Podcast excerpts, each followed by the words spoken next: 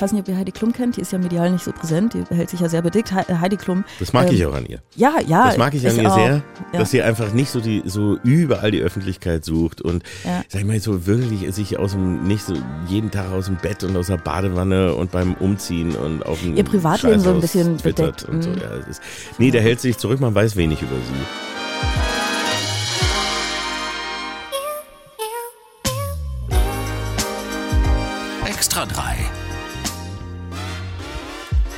Bosettis Woche.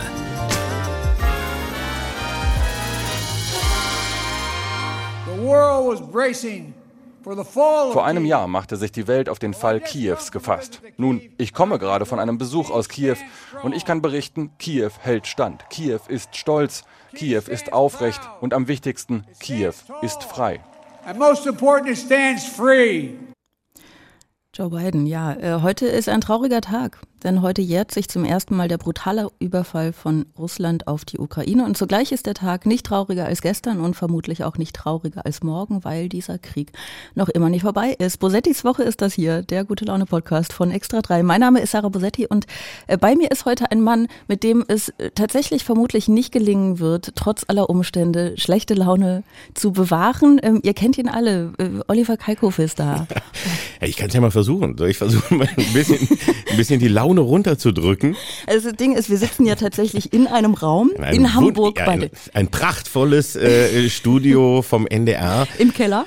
Ja, da, da müssen sich ja die Privaten noch mal eine Scheibe von abschneiden, sage ich mal. Das Auf ist hier so, ah, das ist wirklich richtig groß. Das ist der, es große, ist Sendesaal, der große Sendesaal des NDR.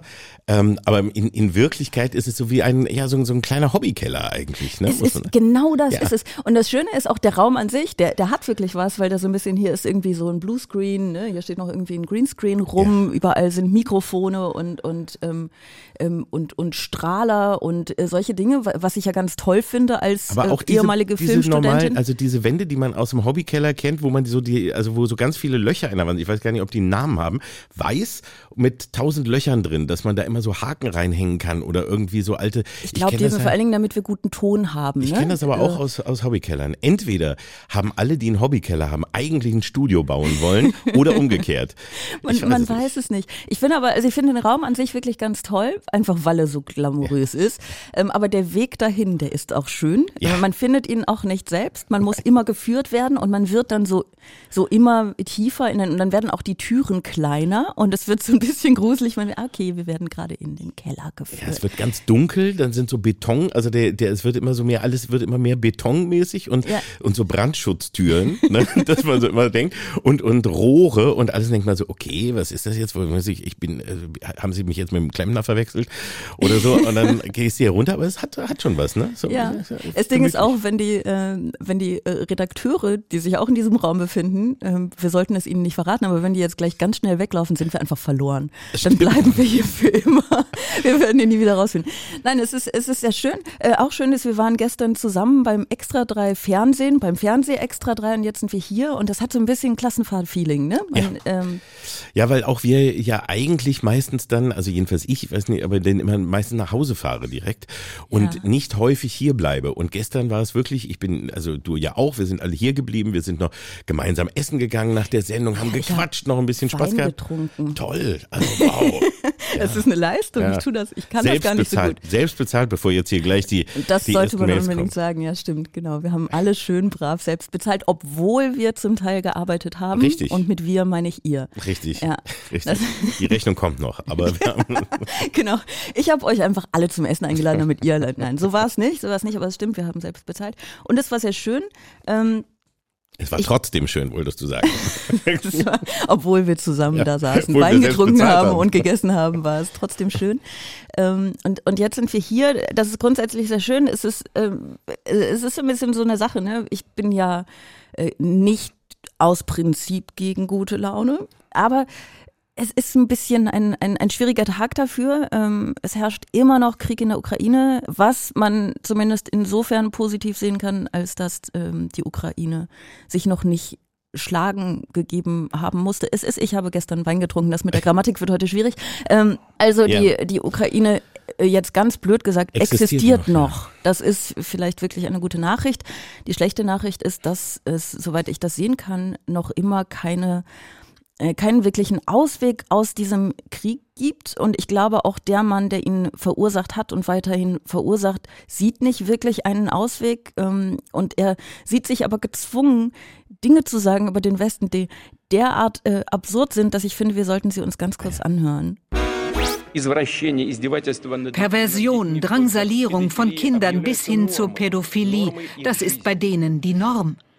Priester werden gezwungen, gleichgeschlechtliche Ehen zu segnen. Verstehen Sie mich richtig, bei uns kann jeder leben, wie er will. Aber die anglikanische Kirche erwägt wohl sogar, Gott für genderneutral zu erklären. Herr, vergib ihnen, denn sie wissen nicht, was sie tun.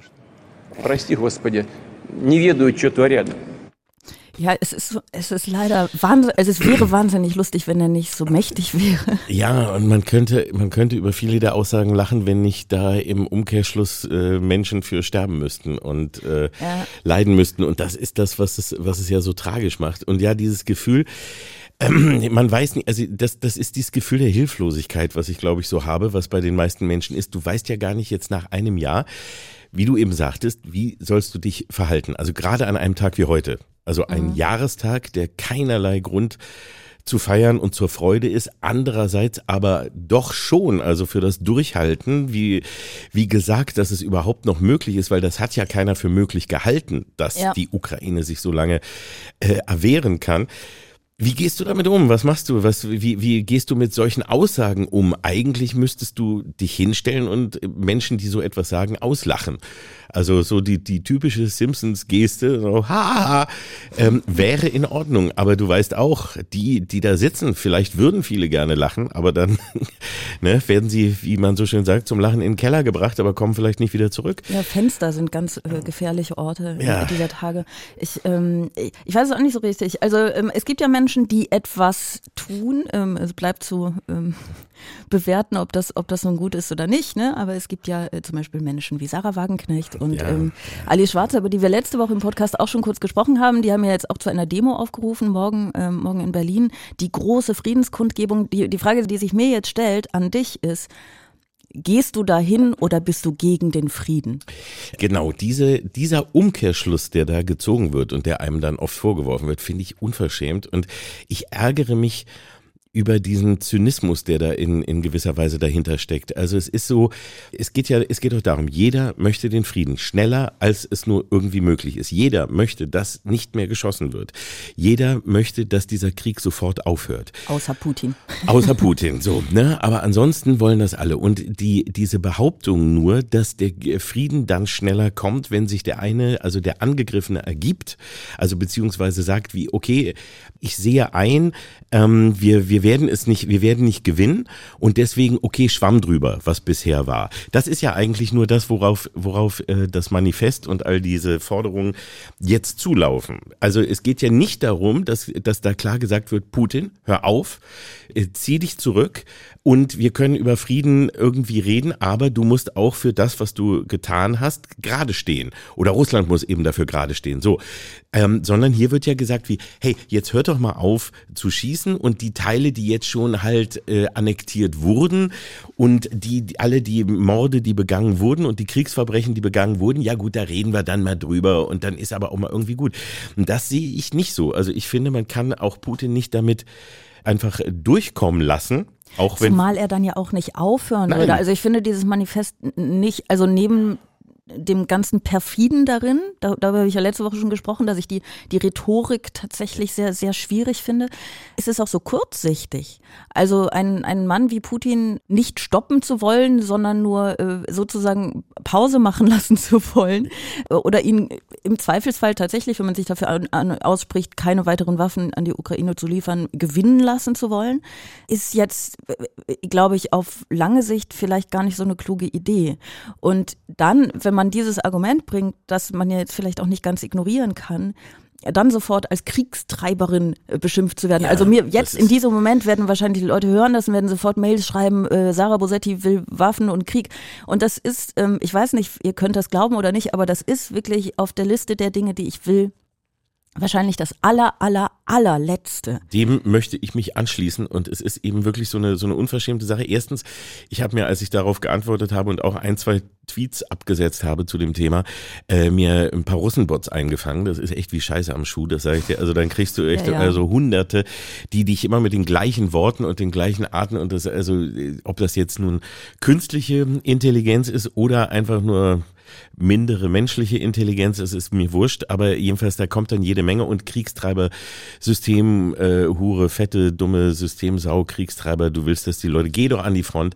Ähm, das ist wirklich so dieses, das, das ist Irrsinn. Also es gibt auch zwei Dinge, ich weiß auch, ich bin auch äh, groß geworden, also vor allem in der Zeit, als die ganzen Antikriegsdemos waren und äh, so weiter und ich bin aufgewachsen in einer Zeit, als ich gehofft habe, irgendwann, also so zum Jahrtausendwechsel, sage ich mal, ne, als die äh, Mauer gefallen war und als dann man merkte, ah, die Sowjetunion äh, fällt in der Form auseinander, es kommt äh, und Gorbatschow kam und so weiter, ne? so diese Hoffnung wie, es wird wirklich so ein gro es wird keinen großen Krieg mehr geben, also jedenfalls nicht unter unter den Menschen. Wir haben uns jetzt, wir haben es doch verstanden. Alle haben verstanden, dass das doch scheiße ist ja. und dass das nichts bringt. Ich war auch sehr naiv und habe gedacht, es will ja auch keiner Krieg. Es ist ja unlogisch und das das wird nie wieder kommen. Und dass das dann, dass man wirklich dann aber erfahren muss zu einer Zeit, wo man dachte, die Aufklärung und die Vernunft hätte gesiegt und es ist nicht so. Und dann musst du dich aber trotzdem entscheiden, wie bist du ein Pazifist, der quasi im biblischen Sinne sich hinstellt und sagt, ja, dann, okay, wenn du das haben willst, dann nimmst dir. Also wenn du, ja, wenn du meine Frau haben willst, okay, ja, meine Tochter, gut, ich find's nicht in Ordnung. Ich sag's dir also ganz klar, ne, das ist nicht gut. Aber ähm, natürlich werde ich mich nicht wehren. Das kann ich nicht nachvollziehen. Und da äh, sage ich, also wenn du angegriffen also wirst. Also in dem Fall ist es natürlich ganz toll, wenn die Frau und die Tochter einfach ein paar Kampfkünste beherrschen und dem richtig eine reinhauen. Das wäre schön, aber die meisten tun es ja leider nicht. Nein, und deswegen ist der Punkt, ich finde, du hast das Recht, dich zu wehren, wenn dich jemand angreift. Und du hast dann auch das Recht zu hoffen, dass dir jemand hilft, wenn du ungerechtfertigterweise angegriffen wirst. Und das ist momentan der Punkt. Äh, wenn es andere Möglichkeiten gäbe, wunderbar. Und ich finde es auch ziemlich dreist zu sagen, es wird nicht auf Diplomatie gesetzt und man will nicht sprechen. Also das sehe ich auch nicht. Es wird jeden Tag wird versucht zu sprechen, aber wenn einer sich die Ohren zuhält und immer nur lalala singt äh, äh, im übertragenen Sinne, dann hast du keine Chance zu reden. Nee, natürlich nicht. Ähm, es ist auch, also diese Angst, die da ähm, geschürt wird, ich wollte gerade geschoren wird sagen, weil das ein bisschen schöner wäre, ähm, aber diese, äh, diese Angst vor einem Atomkrieg und einem Weltkrieg, ähm, ich weiß nicht, wie realistisch die ist, ob die realistisch ist. Aber das ist ja tatsächlich eine Möglichkeit. Und ich halte es auch für möglich, dass das passiert, egal was in Anführungszeichen der Westen nun macht. Das ja. kann passieren. Das kann passieren. Natürlich ist es nicht so, je mehr Waffen irgendwie sich an einem Ort befinden, desto friedlicher wird die Welt. Natürlich nicht.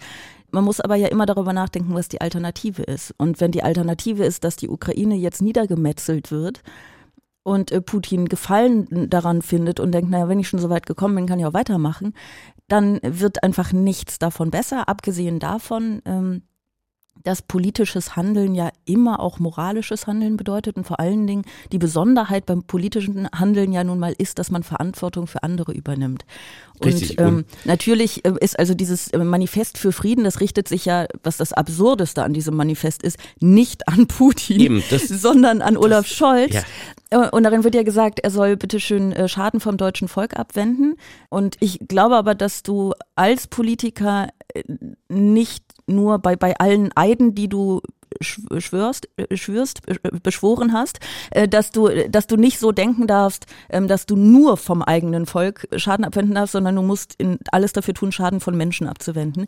Das erstens und zweitens ein bisschen weniger kurzsichtig gedacht, ist es vielleicht genau das, was du tust, wenn du der Ukraine bei ihrer Selbstverteidigung hilfst. Ja, ich glaube, es sind zwei Sachen. Das eine ist eben, äh, den Schaden vom eigenen Volk, Volk abhalten heißt nicht kompletter Egoismus. Also das heißt ja. nicht eben nur, es gibt nichts anderes als das deutsche Volk, weil wir leben halt auch nicht in einer Welt, wo du einfach sagen kannst, so, das ist Deutschland, wir machen die Tür zu und äh, Schluss, macht ihr doch alle, was ihr wollt, sondern wir sind ja, es ist, wir leben in einem Zeitalter der Globalisierung wo ähm, wir mit, also wo wir nicht mit und nicht ohne andere äh, Länder irgendwie auskommen können. Und wir müssen uns auch um unsere Nachbarn mitkümmern. Und wenn wir sehen, dass da jemand angegriffen wird, dann müssen wir auch helfen, finde ich. Und das Zweite ist das Zeichen. Also auch wenn man das, also das ist jetzt ein derartig großer Konflikt, der ein, auch ein derart, äh, ja, global wichtigen äh, Aspekt betrifft, also zwischen Westen und Osten und allem. Und wenn wir jetzt einfach so sagen würden wie, okay, war nicht in Ordnung, aber jetzt ist mal gut und lass doch aufhören, dann heißt das, der Verbrecher gewinnt.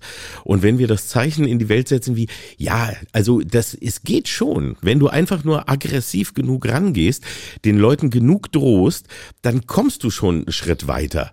Und irgendwann geben die aus, aus Furcht oder äh, einfach nur, weil sie nicht wollen, wollen, dass es noch weiter eskaliert, auf.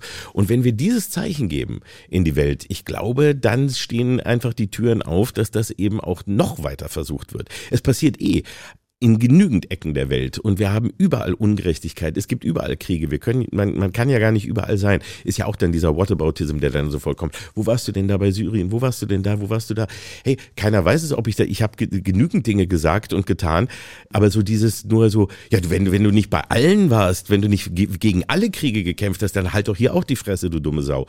Äh, das finde ich ist so, das ist so diese billige Rhetorik, womit du immer wieder äh, zurückgedrängt werden sollst. Da darf man sich mhm. überhaupt nicht drauf einlassen. Ja. Ja, äh, das, was du eben gesagt hast, wird ganz schön zusammengefasst gefasst von Joe Biden. Wir haben ihn eben schon mal kurz gehört und ich möchte wirklich diese Folge nicht zu einer Joe Biden-Zitate-Folge machen. Aber eins habe ich noch nicht zuletzt, weil das auch ein ganz schöner Übergang ist zum nächsten Thema. Appetites of the autocrat. Der Hunger von Autokraten kann nicht beschwichtigt werden, ihnen muss Widerstand geleistet werden. Autokraten verstehen nur ein Wort. Nein, nein, nein. No, no. Wenn man das nämlich, das ist jetzt der Übergang zum nächsten Thema, wenn man das nämlich mit den Worten vergleicht, mit denen Markus Söder am politischen Aschermittwoch in Passau über die Grünen spricht, dann könnte man meinen, die Grünen seien Autokraten. Grün heißt Verbot. Grün heißt Nein, Nein, Nein. Und es wird aber noch ein bisschen schöner, weil das nämlich noch nicht schön genug ist, ist in derselben Rede von Herrn Söder zu hören, dass er selbst eine gewisse Affinität zum Wort Nein hat. Das ist doch nimmer normal, das ist doch völlig überdreht. Wir lassen uns von den Grünen nicht Kultur und Sprache umerzählen. Nein, nein, nein. Nein, nein, nein. Und deswegen ähm, möchte ich jetzt äh, zu etwas Schönem kommen. Sag doch mal was Nettes über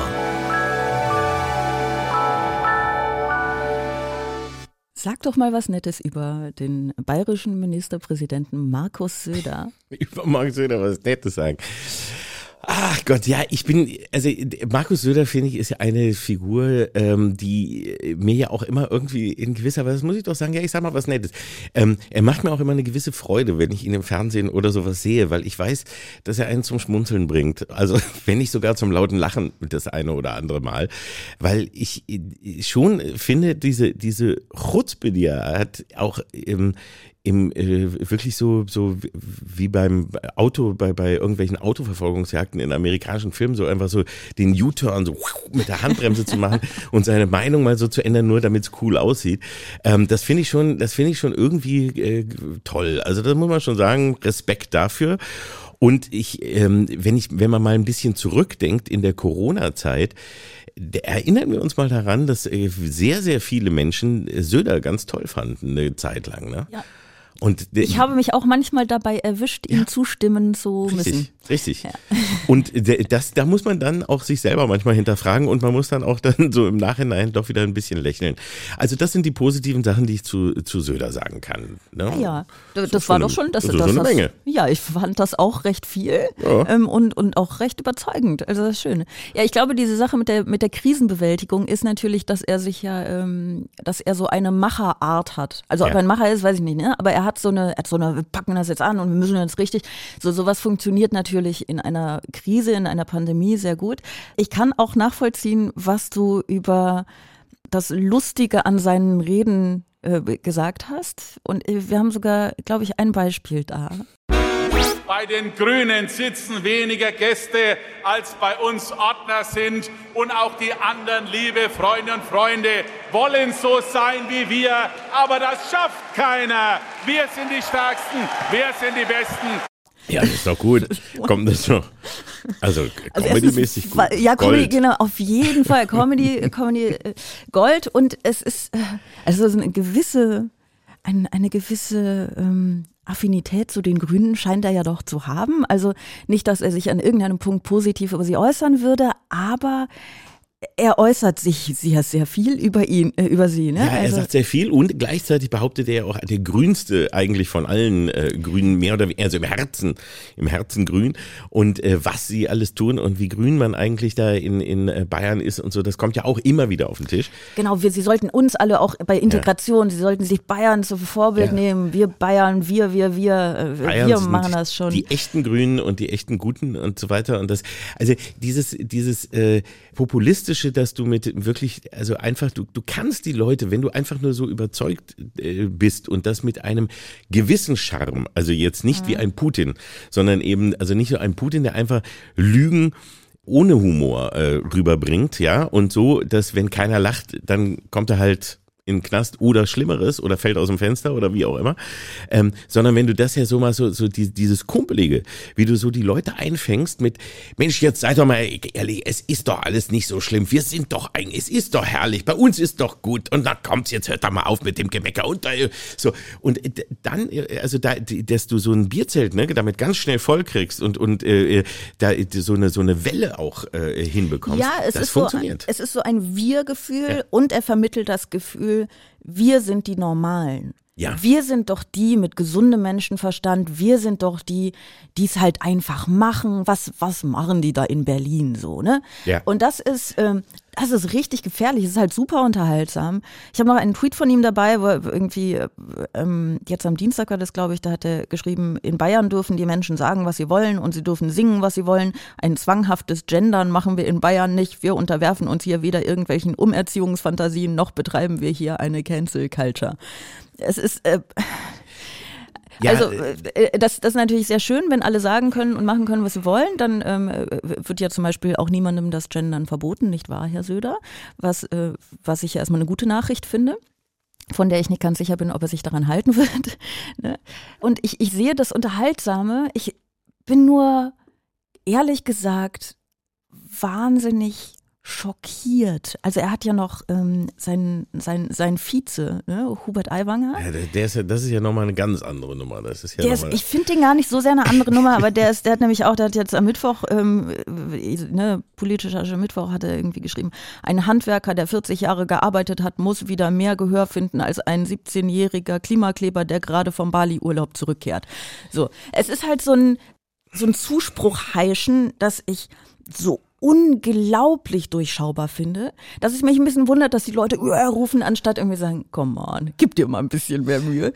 Und es ist so unglaublich gefährlich und das ist die Art und Weise, auf die mächtige Politiker über die drängenden Fragen unserer Zeit sprechen. Das ist das Niveau. Das ist das Niveau. Und das kann ja. doch nicht sein. Also mich wundert wirklich gar nichts mehr. Mich wundert nicht, dass wir diese Klimakatastrophe nicht in den Griff kriegen. Mich wundert, mich wundert wirklich gar nichts mehr. Mich wundert die Diskriminierung, die mit der, die soziale Ungleichheit, all der Scheiß, mit dem zu kämpfen ist auf dieser Welt, wundert mich nicht mehr, wenn das das Niveau ist, auf dem die, die Mächtigen dieser Welt über diese Probleme sprechen. Wenn die vernünftig darüber reden würden, dann könnten wir diese Probleme nämlich alle lösen. Also wir könnten die einfach alle lösen und sie wären nicht mehr da. Und wir hätten alle ein besseres Leben. Das wäre wunderbar, aber das sage ich dir ja auch, das Ding ist, solange du halt eben, also du kannst mit, mit einzelnen Menschen immer vernünftig reden, aber mit einer Masse wird es schwierig. Und das ist halt das Problem, wenn du eben, wenn du jemanden hast, der vernünftig redet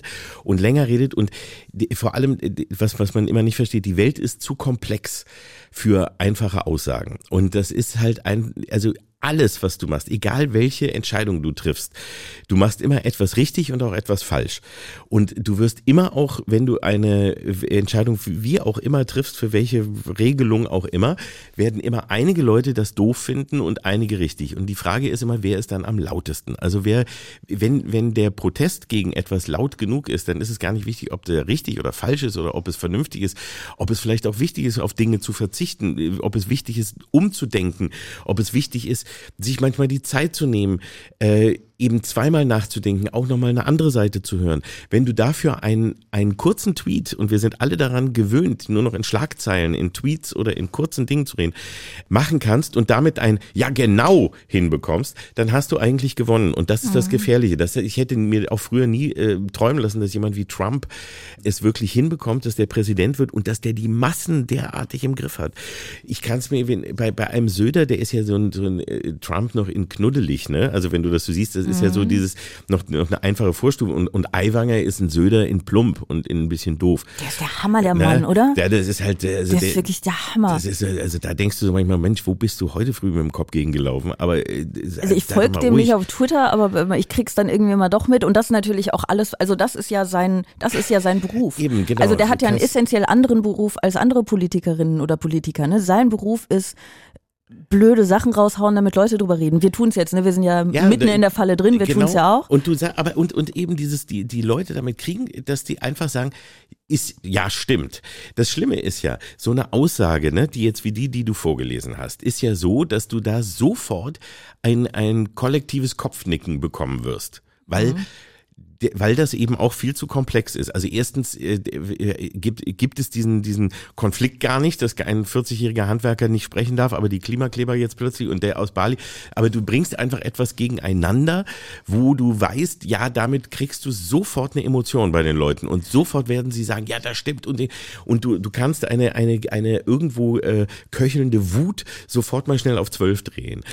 Zumal, also auch der zweite, du hast völlig recht, das Ursprungsproblem gibt es schon nicht. Das ist ja in der Aussage, die ich von, von Söder vorgelesen habe, auch. Ne? Also die zu sagen, ja, wir machen keine Cancel Culture in, in Bayern, würde natürlich bedeuten, dass überall, überall sonst Cancel Culture herrscht. Das ist einfach implizit schon mitgedacht. Das ist so diese, diese Art zu fragen, wie oft schlagen sie denn ihre Frau? Ne? Also erstmal schon implizieren, dass man ja. die Frau schlägt und dann ähm, nur zu fragen, wie oft. Das ist ein Problem. Das andere Problem, zum Beispiel bei der Aussage von Aiwanger, ist nicht nur,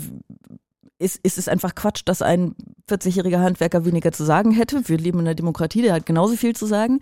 Als auch zu behaupten, der müsste mehr zu sagen haben. Nee, wir leben in einer Demokratie, der soll bitte genauso viel und genauso wenig zu sagen haben, wie jemand, der 17 ist und vielleicht auch im besten Fall noch ein bisschen mehr Zukunft vor sich hat, äh, die auf diesem Planeten lebenswert bleiben soll. Also es ist einfach von vorne bis hinten Unsinn. Es ist eine absurde, eine absurde Mischung äh, von, von verschiedenen Teilen, die du aber so zusammenfügst, dass die Leute sagen, ja genau, ja, was, was ich mich frage, was ich mich frage ist, ähm, ich möchte das mal kurz mit der Popmusik, keine Ahnung von Musik, ne, aber von, äh, mit Popmusik äh, vergleichen. Es gibt ja, sagen wir mal so, die Lieder, die am erfolgreichsten sind, das sind ja nicht streng genommen immer die besten. Ne? Also es ist ja sehr häufig sehr, sehr billig und sehr einfach und man denkt so, komm schon, das kann ich auch. Das Ding ist aber, äh, nein, kannst du nicht kannst du nicht, weil du nicht so einfach denkst, weil du das selber nicht gut findest. Und die Frage, die ich mir stelle, ist, Könntest du wie Aiwanger oder wie Söder sein? Oder glaubst du, dass sie schon es selber auch ein bisschen glauben? Also äh, ich glaube, also wenn, wenn man sich Mühe gibt, kann man, kann man so sein. Aber die Frage ist, lässt es dein eigenes Moral und Ethikempfinden zu.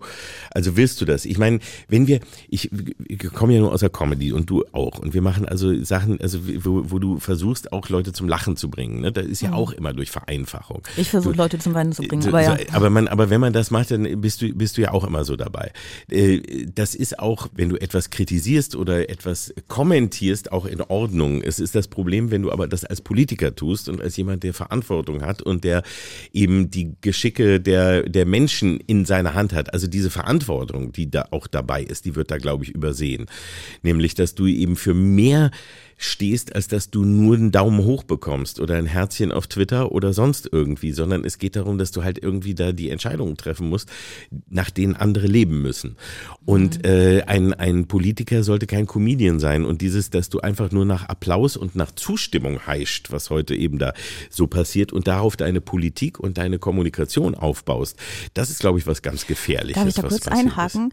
Ähm, ich verstehe, was du meinst aber ich glaube, ich stimme dir nicht komplett zu, weil ich finde nicht, dass das, was wir machen, mehr nach Zustimmung heischen ist als das, was Politikerinnen und Politiker machen. Im Gegenteil, wir brauchen keine Mehrheiten. Also uns muss so eine kleine Minderheit nur gut finden und wir können trotzdem große Säle füllen, solange es, also auch die kleinste Minderheit ist immer noch, es sind immer noch viele Menschen, ne? Und wenn das viele, halbwegs viele Leute dann gut finden, dann kannst du sehr, sehr viel Spaß ähm, und auch Erfolg in diesem Beruf haben. Aber als Politiker brauchst du die Mehrheit der Bevölkerung. Das heißt, du musst viel mehr um Zustimmung buhlen. Recht hast du aber natürlich völlig darin, dass du, ähm, wenn du das versuchst zusammenzubringen, also wirklich eine Mehrheit zu überzeugen mit verkürzendem Humor, dass es dann, dass es dann wirklich sehr gefährlich wird. Ich überlege, ob es nicht vielleicht wirklich eine gute Idee wäre. Markus Söder, ich weiß nicht, also ich weiß nicht, wie sein Herz tickt und schlägt. Ne? Ich weiß nicht wofür, ob die sogenannten Werte dieser, ähm, äh, dieser, dieser Partei, in der er ist, tatsächlich etwas ist, das er in sich trägt oder ob das eben einfach nur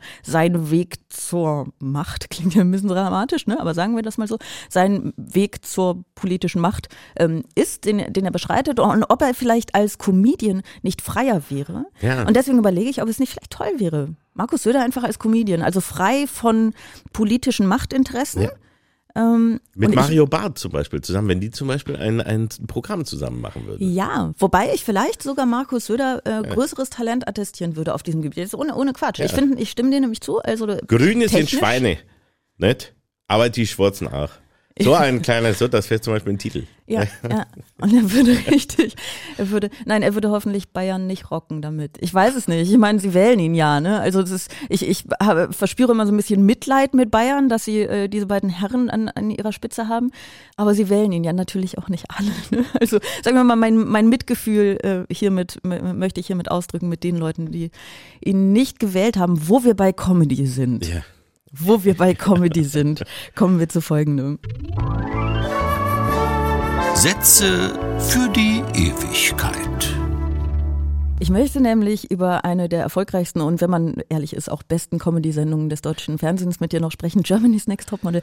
Germany's Next Topmodel geht in die 18. Staffel, was an sich wirklich schon, also ne, wird jetzt volljährig sozusagen. Ähm, und Heidi Klum, ich weiß nicht, ob ihr Heidi Klum kennt, die ist ja medial nicht so präsent, die hält sich ja sehr bedeckt. Heidi Klum. Das mag ähm, ich auch an ihr. Ja, ja. Das mag ich an ich ihr auch. sehr, ja. dass sie einfach nicht so die so überall die Öffentlichkeit sucht und ja. sag ich mal so wirklich sich aus dem nicht so jeden Tag aus dem Bett und aus der Badewanne und beim Umziehen und auf dem ihr Privatleben so ein bisschen bedeckt und so. Mhm. Ja, ist, nee, der hält sich zurück, man weiß wenig über sie. Ja, ich weiß auch nicht, mit wem sie zusammen ist. Hat Keine sie eine, eine Beziehung? Ich, ich, bin auch unsicher. Heidi, wie hieß sie? Klum, genau. Heidi Klum jedenfalls, die das ja moderiert, ähm, hat diesen Moment, den, den Beginn der 18. Staffel von Germany's Next Topmodel dazu genutzt, ihre KritikerInnen zu adressieren. Nachdem ich mir so viele Sachen anhören musste, vor allem im letzten Jahr, möchte ich jetzt auch einmal Stellung beziehen, liebe Zuschauer. Das Thema Diversity liegt mir sehr am Herzen. Bei Germany's Next Topmodel ist alles echt. Es ist selbstverständlich nicht in meinem Interesse, dass sich eine Kandidatin meiner Show verletzt. Es werden keine Schuhe angesägt und es wird auch kein Laufsteg manipuliert. Meine Models müssen nicht hungern. Am Set gibt es Catering und der Kühlschrank in der Villa ist stets gefüllt. Also das war jetzt ein Zusammenschnitt, muss man sagen. Das war nicht das ganze Statement, das dauerte, glaube ich, über zehn Minuten oder so. Bevor wir inhaltlich darüber sprechen, ich muss es einmal wenigstens sagen diese Art und Weise, auf die im Showbusiness Show ausgesprochen wird, macht mich wahnsinnig aggressiv. Ich wollte das nur einmal loswerden. Finde, ist, jetzt geht's mir besser. Aber ich finde auch, das Tolle ist, also schon, wenn man es nur hört, ne? also ich glaube, du musst nicht so ein Akustik-Profiler sein, ähm, um, um herauszukriegen, ob jemand die Wahrheit sagt oder nicht oder ja. ob er es ehrlich meint oder nicht. Aber das Thema Diversity liegt mir sehr am Herzen.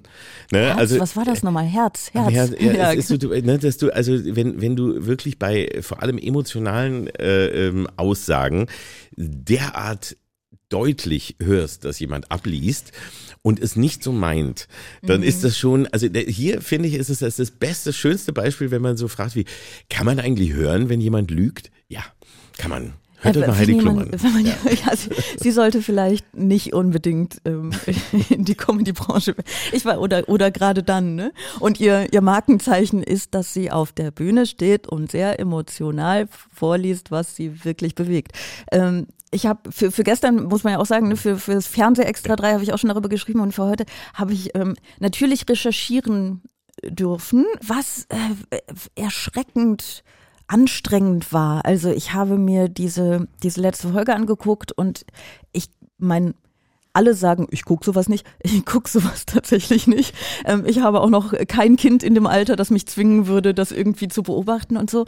Aber holy shit, das war ja unglaublich. Also das ist ja, das ist ja krass. Du bist dann komplett in dieser Welt, in der nichts zählt außer deine Ausstrahlung und dein, wie du läufst und wie du aussiehst, wie du wirkst und dazwischen kommen Werbeunterbrechungen, in, der, in denen dir Beauty-Produkte ver, verkauft werden und dann geht wieder diese Welt und du musst jung sein, du musst, also die Sache mit der Diversity ähm, ist ähm, passiert ja irgendwie tatsächlich in dieser Show. Ne? Also früher gab es halt immer ja, nur diese ganz dünnen, ja. jetzt gibt's auch äh, Models, die äh, nicht untergewichtig sind und deswegen Curvy-Models heißen, was an sich auch ehrlich also es, gesagt. Es, es gibt jetzt auch alt und dick ist. auf Deutsch gesagt. Das ist jetzt auch. Also du kannst jetzt auch, wenn du dicker bist, also oder wenn du älter bist als eben ja, Anfang 20, mhm. äh, kannst du jetzt auch dabei sein. Und da haben sie jetzt alles mal versucht. Aber das ist, das muss man ja auch mal immer, immer wieder klar sagen, warum. Ne? Das ist ja jetzt nicht, weil Heidi Klum da sich schon immer für eingesetzt hat und äh, dafür die eine,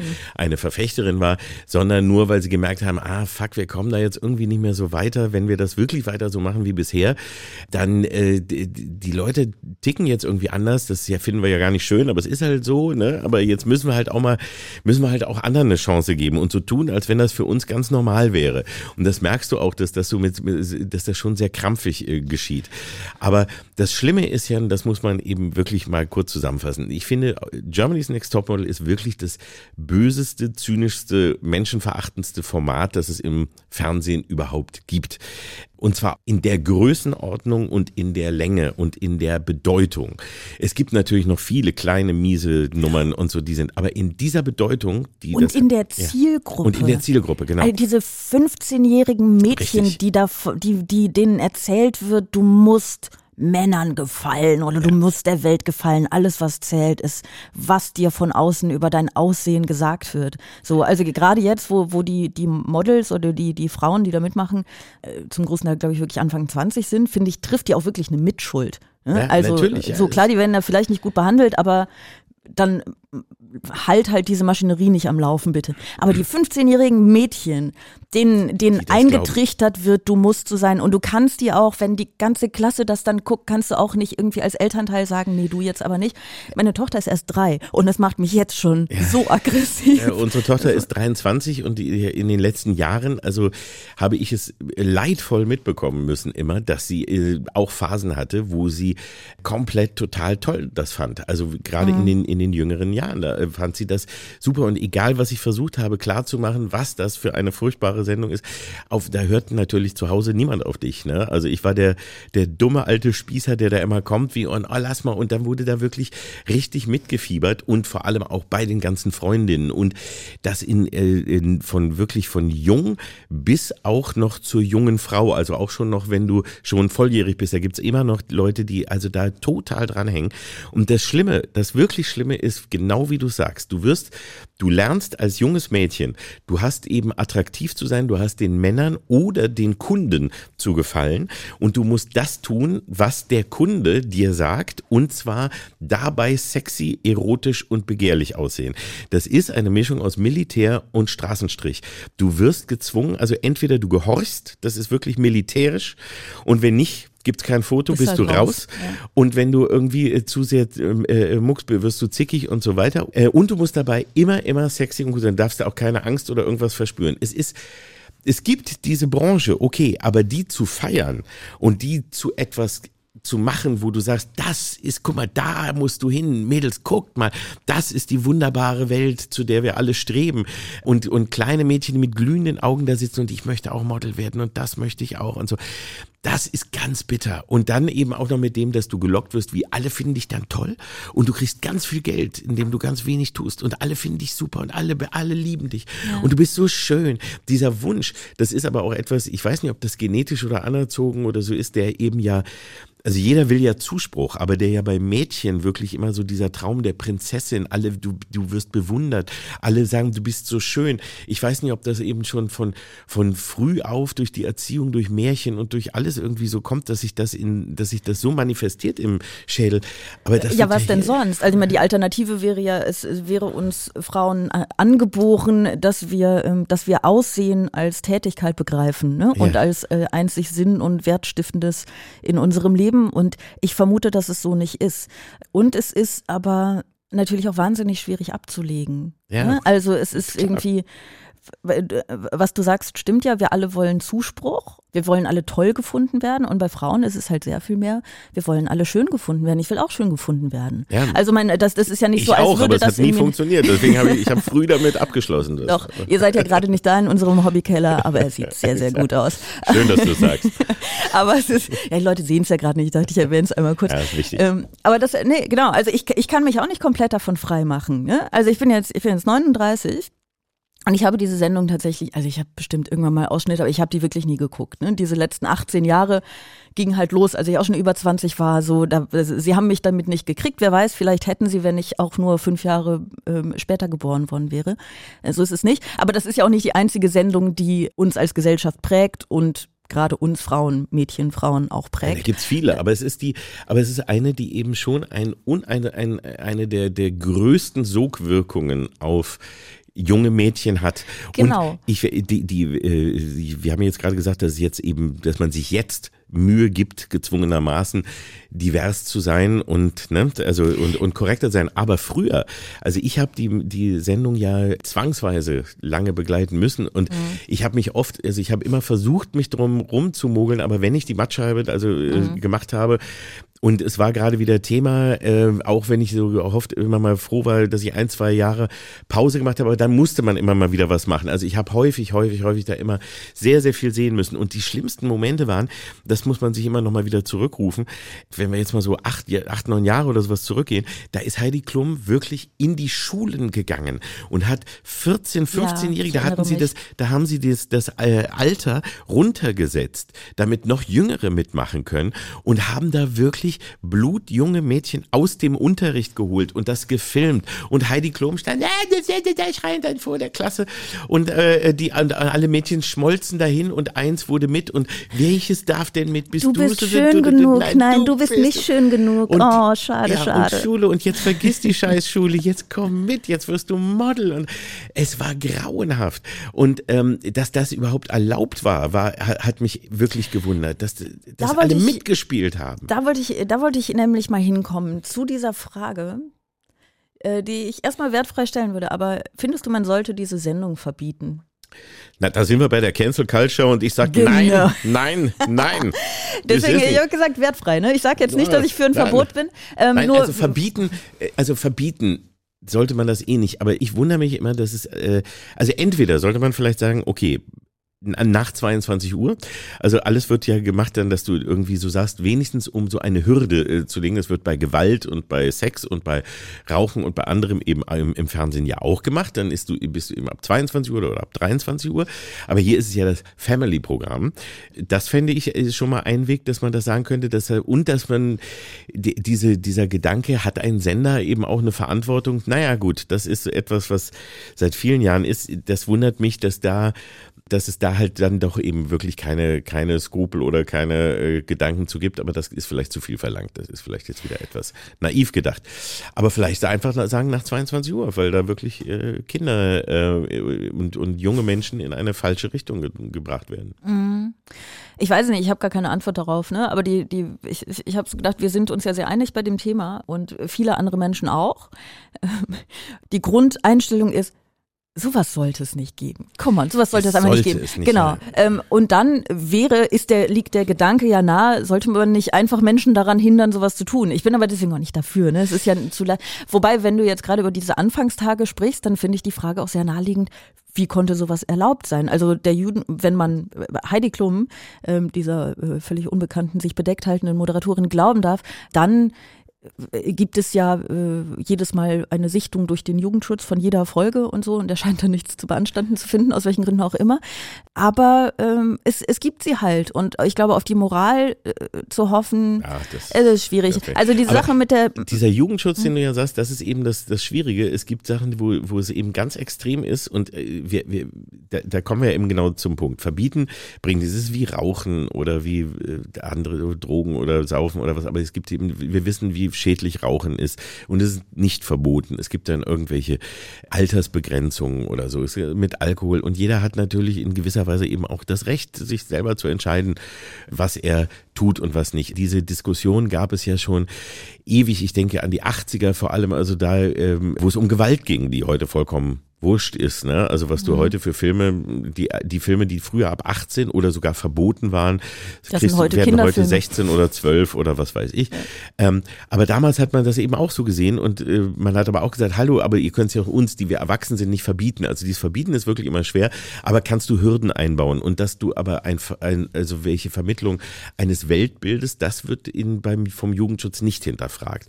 Es gibt ja. halt nur die Sachen, ob du, ob du Drogen nimmst, also ne, darfst du um 20 20 Uhr oder so, wenn du da rauchst oder zum Alkohol aufforderst, kriegst du Probleme, kannst du erst nach 10. Oder eben, wenn du bestimmte Worte sagst oder, oder irgendwie, ja, blank ziehen kannst du auch. Aber ich glaube, also da ist, glaube ich, wenn du unten rum hm. Das ist, glaube ich, ein Problem. Obenrum kannst du auch schon. Aber es ist, das ist halt sehr, sehr schwierig. Da gibt es halt gar nicht so, also das, das ist schwer. Da kommt der Jugendschutz auch nicht hinterher.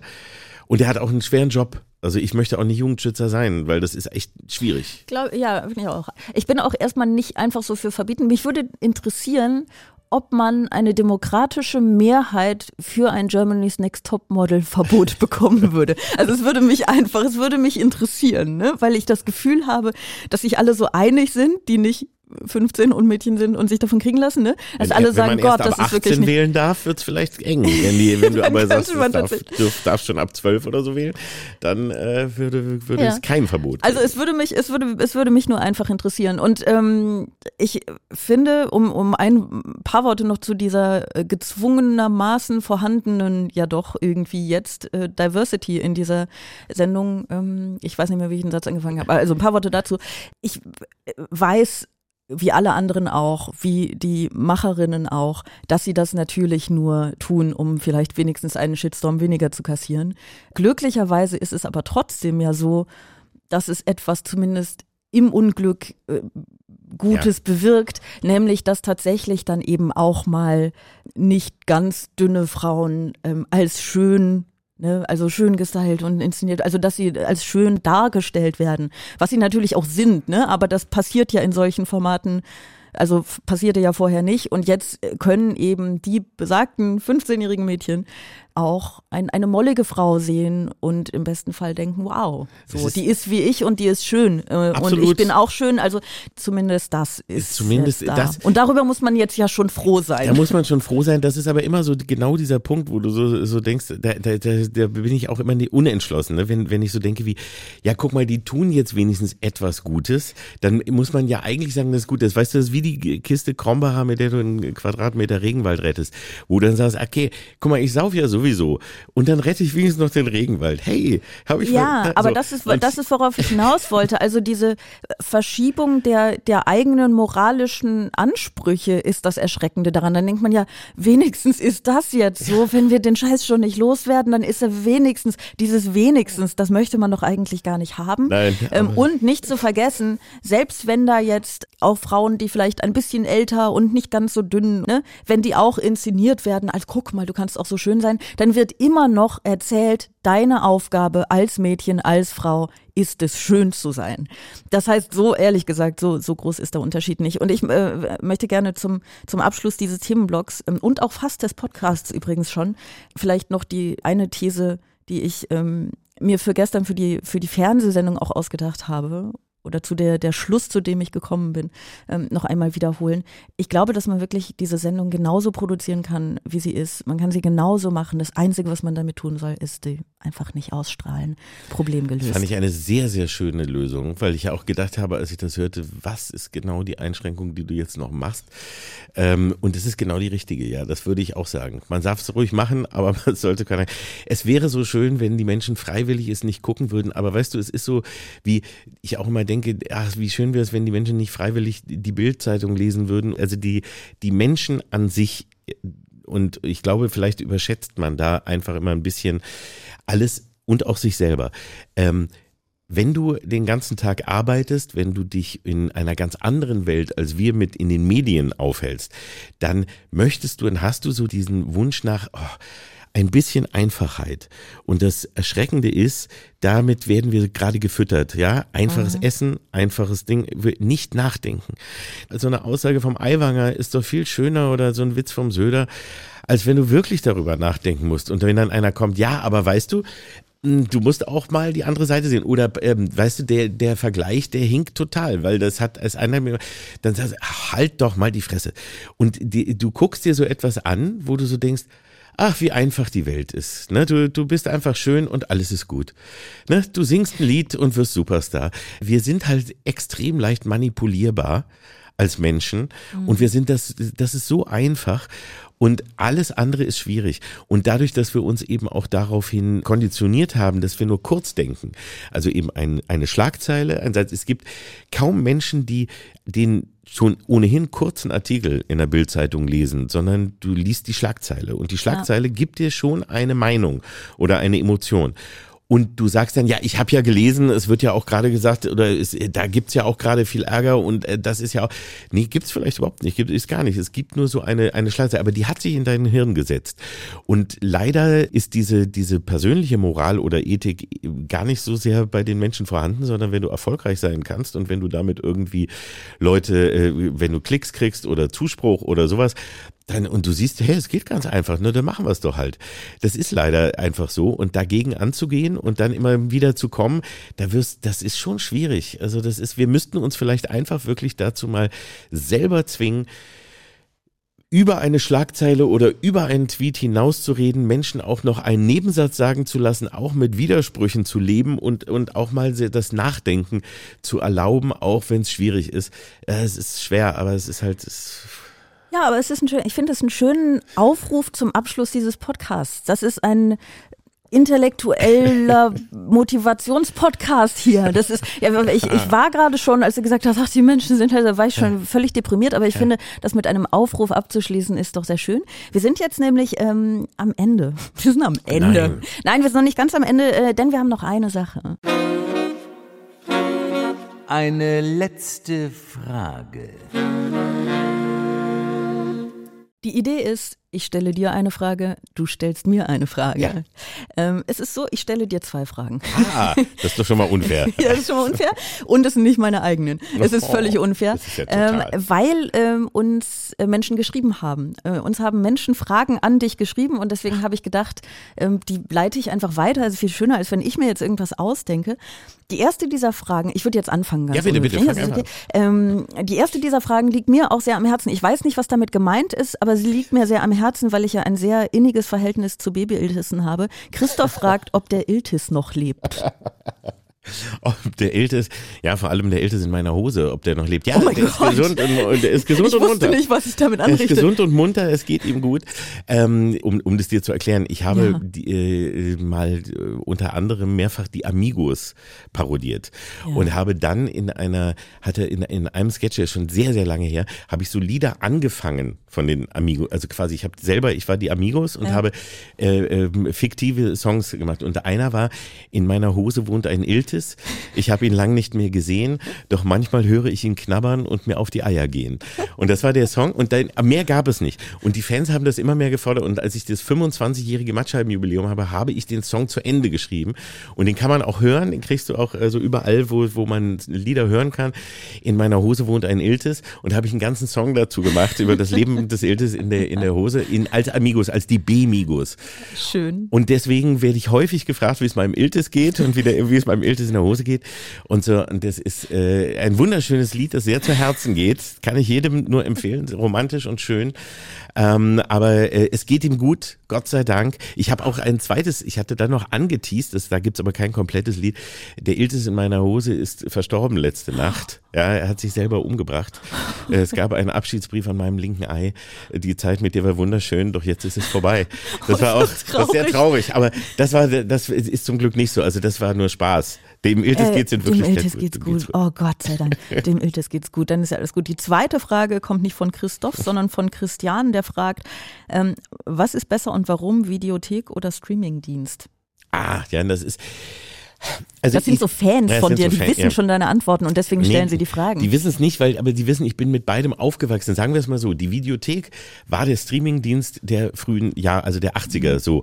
Und ähm, hätte es schon einen Streamingdienst damals gegeben, hätten wir die Videothek nicht gebraucht ich wäre wahrscheinlich noch weniger rausgekommen. Also das ist, das, ich meine, das war ganz gut. Ich bin an die frische Luft gekommen, wenigstens, um mit dem Fahrrad zur Videothek zu fahren. Ja. Ich habe auch gelernt, unter anderem, oder viele junge Menschen, glaube ich, haben gelernt, mit Geld umzugehen, weil du musstest dann für fünf Mark dir einen Film für einen Tag leihen. Und das mhm. war zu der Zeit viel Geld. Und dann hast du dir meistens mit Freunden zusammen, hast gesagt so, okay, und dann hast du eine Planung gemacht, welchen Film du holst und war. Also, das hat dir sehr geholfen, dein Leben zu strukturieren. Die Videothek war eine, eine, war vielleicht wichtiger als die Schule, weil sie dir wirklich bei vielen Dingen geholfen hat. Du hast auch, von den Filmen viel mehr gelernt, als, als du in der Schule getan hast.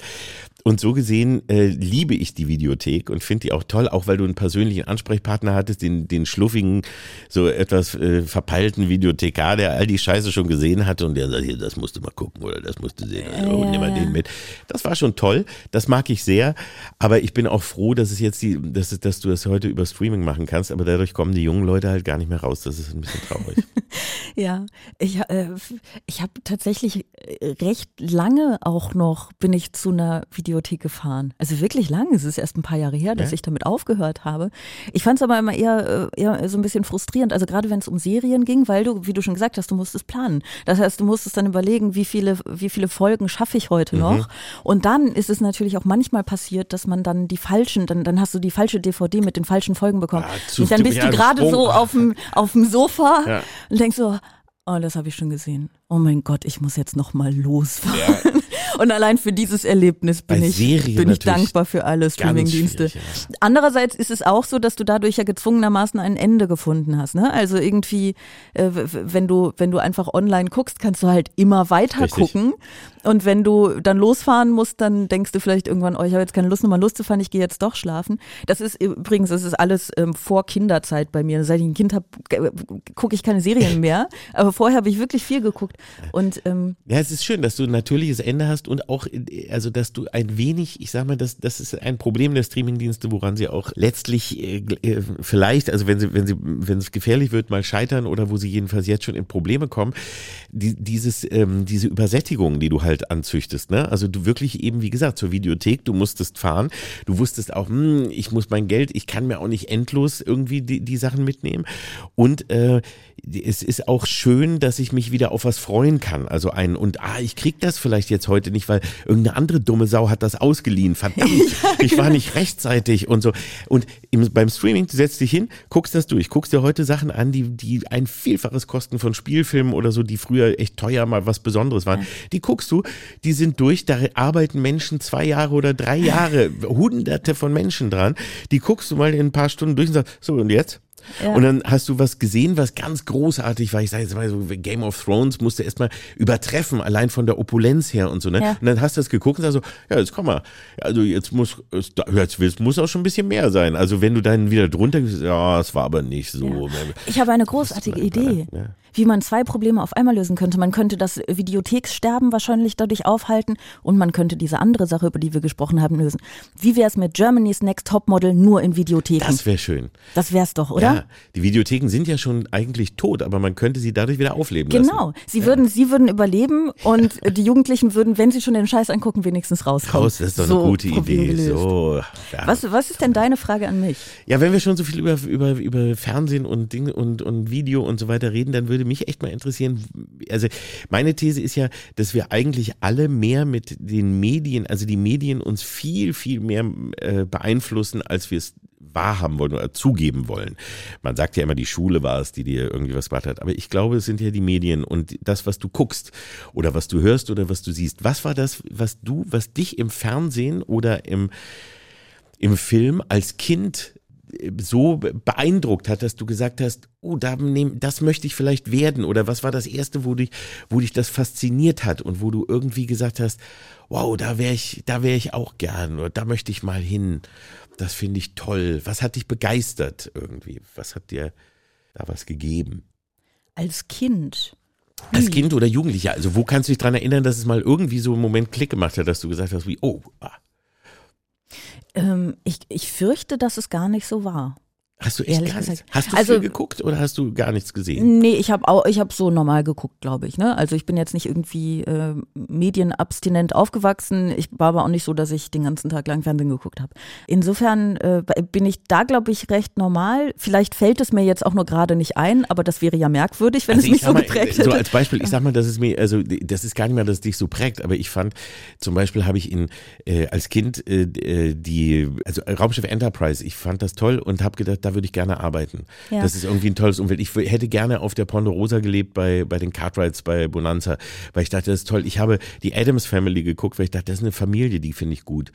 Verstehe, okay. So, nee, das, also das so, hatte ich aber nicht. Dass mich das so geprägt hat, das hatte ich nicht. Also wenn man mal ausnimmt, dass ich schon ein bisschen bei den Glücksbärches äh, auf den Wolken wohnen wollte, aber das war sehr, sehr früh. Das heißt, du Ansonsten. Hattest, du hattest eine glückliche Kindheit eigentlich. Also das heißt, du warst. Äh, ähm, das, äh, das will, will, man auch nicht behaupten. Das ne? möchte ich jetzt nicht. Nein, also ich, äh, was ich, ich war jetzt nicht so ein komplettes, äh, so, so komplett mediengeprägt. Ähm, und ich hatte ja auch gar nicht den Drang, beruflich in die Medien zu gehen. Also den, den Moment gab ich weiß überhaupt nicht, wie das passiert ist. Also den, den Moment gab es irgendwie auch nicht. Es ist nicht so, als hätte ich Fernsehen geguckt und gedacht, ich will jetzt ins Fernsehen. So, ne? Sowas ist nicht, sowas gab es einfach tatsächlich bei mir nicht. Ich habe auch nie gewollt, also ich hatte nie den Wunsch, ich möchte vor der Kamera stehen und meine Fresse reinhalten. Ich habe auch nie gedacht, dass es wer zulassen würde. Aber ich hatte so das Interesse, wie ich möchte irgendwie Geschichten erzählen oder ich möchte die ich Leute auch. unterhalten und ich möchte, weil das hat mir auch gefallen. Also auch damit, das hat mich auch geprägt, zu sehen, wie du Leuten Spaß machst. Also egal, ob das jetzt in einem Saal ist, live, ja, oder eben auch zu Hause. Dass das also, du, da wird was gezeigt und das finden Menschen toll. Und du erwächst Emotionen und, und du tust irgendwas. Ja, ja. Das war auch etwas. Also bei mir, bei mir ist es tatsächlich auch so, dass der Ursprung all des Quatsches, den ich so mache, ähm, aus einem Hang zum Geschichtenerzählen kommt, glaube ich. Ich habe ja eigentlich, ich habe ja Filmregie studiert. Bei mir war es aber eben auch nicht so, dass mich jetzt der eine Filmemacher oder die eine Filmemacherin vorher geprägt hätte und ich hätte gedacht, sowas will ich auch machen, sondern ich habe irgendwie, ich weiß gar nicht genau, wie es passiert ist, dieses Audio, audiovisuelle Medium entdeckt als Möglichkeit, ganz viele Erzähltechniken ähm, zu verbinden, weil es irgendwie toll ist. Es ist Bild, es ist Ton, es ist Rhythmus, es ist musikalisch, es ist Sprache, es sind all diese Dinge zusammen. Deswegen finde ich Film so toll und ich fand es auch ganz toll, das zu studieren. Jetzt ist es letztlich gar nicht das, was ich mache, ähm, was glaube ich ein bisschen daran liegt, dass die Arbeitsweise zumindest nicht dem entsprach, wie ich vor ein paar Jahren noch getickt habe. Ich glaube, jetzt könnte ich das besser. Aber wenn du einen Film machst, musst du eine Idee haben sehr, sehr überzeugt von dieser Idee sein, weil du irgendwie 100 Leute davon überzeugen musst, dafür Geld kriegen musst, du musst allen sagen, das ist die, das ist die Geschichte, die erzählt werden muss. Und so war ich nie, dafür war ich viel zu schüchtern, ehrlich gesagt. Und dann habe ich angefangen, so bei Lesebühnen Geschichten vorzulesen und das ist halt anders. Du schreibst eine Geschichte, stellst dich dahin mit deinem Zettel, liest die vor und wenn die Leute es cool finden, dann applaudieren die ganz laut und dann lachen die, wenn es lustig ist. Und das ist toll, weil es ist, der Weg ist so kurz. Und das hat viel besser für mich funktioniert. Jetzt sind natürlich auch viele Jahre vergangen und inzwischen bin ich, glaube ich, nicht mehr ganz ganz so schüchtern ne, und denke irgendwie, ja, vielleicht kann ich ja wirklich ganz gut schreiben. Ich begreife mich ja immer noch vor allem als Autorin. Ähm, das heißt, jetzt könnte ich, glaube ich, eher Leute davon überzeugen, dass etwas eine gute Idee ist und man da auch einen Film draus machen sollte. Aber gerade in den Anfängen wäre das war es fürs Studium toll, aber beruflich wäre das einfach noch nicht das Richtige gewesen. Aber dann nimm doch das vielleicht jetzt aus dann nehme ich Podcast das. mit als Anregung, ne, dass jetzt dann auch Bosetti der Film vielleicht demnächst kommt. ne? Oder Bosetti the Movie. Klingt auch sehr gut. Ähm, nein, aber vielleicht ist das ja wirklich mal was, dann irgendwie mal, mal wieder zu den Ursprüngen zurückzukommen. Du weißt jetzt, du kannst schreiben, du kannst lesen, du kannst vorlesen.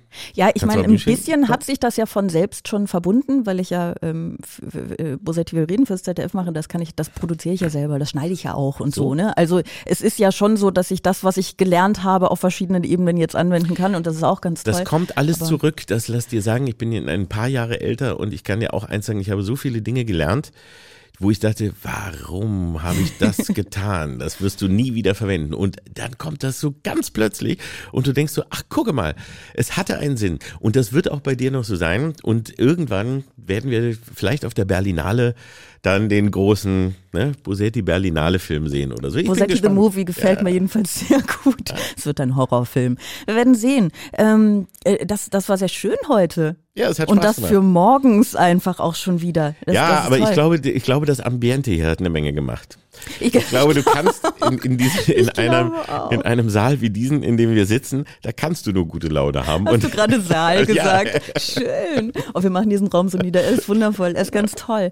Sag mal, ähm, äh, ich, ich möchte zum Abschluss einfach äh, deinen Podcast mal noch erwähnen. Ne? Ja. Erwähnen mal deinen Podcast. Werbung, genau. Heißt, äh, Kalk und Welk. Welk Kalk, und, Kalk, Kalk und Welk, die fabelhaften Boomer Boys. Und auch den gibt es jede Woche äh, immer montags so gegen 19 Uhr in der ARD Audiothek. Exklusiv für ein bis zwei Tage. Das hat sich jetzt zum Glück etwas gelockert. Das heißt, so ab Mittwoch, momentan ab Mittwoch und hoffentlich bald auch früher, ähm, gibt es ihn auch auf überall da, wo es gute Podcasts gibt, also auf allen anderen Plattformen. Ähm, und da rede ich mit meinem äh, alten lieben Freund und Kollegen Olli Welke, denn wir haben zusammen studiert und äh, kennen uns eben daher schon wirklich sehr, sehr lange. Mhm. Und da reden wir halt so über alles, also was und so. Also so immer, das heißt so aktuelle Themen mit diesem Boomer-Touch, obwohl man uns gesagt hat, dass wir gar keine Boomer mehr sind. Wir sind Mitte der 60er geboren und damit sind wir schon gar keine Boomer mehr. Wir nennen uns aber trotzdem so, weil das schöner klingt, als äh, Generation Z oder was auch immer man da sagen soll. Nein, also wir sind, wir nennen uns die Boomer Boys und reden über nerdige Themen, aber auch über äh, Wichtiges aus dem Alltag, über Politik, über Gesellschaft und alles, was uns einfällt. So. Sehr schön. Ähm, ihr habt es nicht Olli und Olli genannt? Nein. Weil ihr Angst hatte, dass sonst alle Oliver Pocher vermuten wahrscheinlich? Wir haben die künstliche Intelligenz letztens mal gefragt, nach, nach äh, Namen und uh. für uns und auch für Sendungen. Und das Tolle war, wir haben zum Beispiel auch gefragt, äh, wie wir, also nach, nach Spitznamen für uns oder so. Ja. Und die künstliche Intelligenz hatte vorgeschlagen, für Welke, das hat er sogar noch ein paar gute gehabt. Da hatte er zum Beispiel Oliverino Velkino. Schön. Ne? Oder, das, was ich cool finde, der Welkster. Der Welkster, das finde ich ganz gut. Aber bei mir total langweiliger, also da war ich von der künstlichen Intelligenz echt sehr enttäuscht. Da kam nur, ja, Kalk, also das hatte ich ja, das haben wir ja schon selber, ne, und so. Und dann kam Kalkofe Mann. Kalkofe Mann mit Doppel-N, nicht mal Kalkofe Man, sondern Kalkofe Mann und Kalkofe Bär. Aber, Obwohl das ist ganz schön. Aber Kalkofemann und der Welkster, da haben wir auch eine Folge genannt, ja. ist doch, aber also da sage ich auch, der künstlichen Intelligenz sollte man auch noch nicht äh, vertrauen. Noch unbedingt. nicht die Weltherrschaft übergeben, nein. ne? Also nein, ich finde euren Titel durchaus gut. Also ich finde es für einen Podcast schön, Kalk und Welk. Ich finde, wenn man jetzt Kalk und Welk als Beschreibung für ein Haus nehmen würde, dann würde ich nicht unbedingt einziehen, so, aber für einen Podcast ist cool. Das ist schön und außerdem ist das auch von uns so von, von Herzen gegeben an all die Kritiker, die dann sagen, ja, ihr alten fetten Systemnutten, ne, ja, Kalk und Welk, das passt doch. Und. Wir wollten ihnen auch was schenken, eine Vorlage schön. zum Beleidigen. Ach, schön. Weil oft fällt ihnen nichts ein, weißt du. Und dann immer nur bei Fett und Systemhure. Dann denke ich, komm hier, Kalk und Welk, kannst du auch, ne? Ja, das ist richtig. Verkalkt und verwelkt. Und da muss ich mal sehr lachen. Ich denke, witzig, bin ich noch gar nicht drauf gekommen. Ja, ja, ja, das ist so, wie Leute mich Klosetti nennen. der ist ja auch gut. Ja, ist ja, ganz, das ist auch nicht so, als wären sie da nicht schon in der Grundschule drauf gekommen. Das ist doch ein schöner Abschluss. Ja. Ähm, das war Bosettis Woche für heute. Ähm, wir hören uns nächste Woche Freitag wieder. Wenn ihr eine letzte Frage habt für die Gäste in der nächsten Woche, dann schickt sie gerne an bosettiswoche.ndr.de. Nächste Woche ist nämlich Nathalie Amiri da. Da können wir ähm, vermutlich sehr gut über den Iran sprechen. Deswegen haben wir das heute nicht getan. Wenn ihr die Folge, die heutige, sehr schön fandet, dann könnt ihr das auch schreiben an bosettiswoche.ndr.de. Und wie immer, wenn ihr sie nicht gut fandet, dürft ihr es bitte nicht schreiben an Schreibt es mir. Dann schreibt es bitte. Das schreibt einfach bei Herrn, mir dann bei schreibt Twitter, es Herrn? Kalk.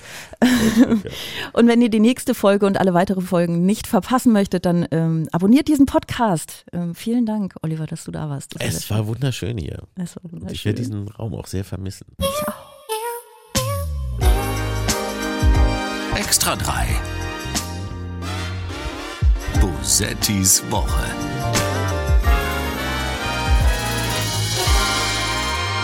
Ein Podcast vom NDR, immer freitags nachmittags.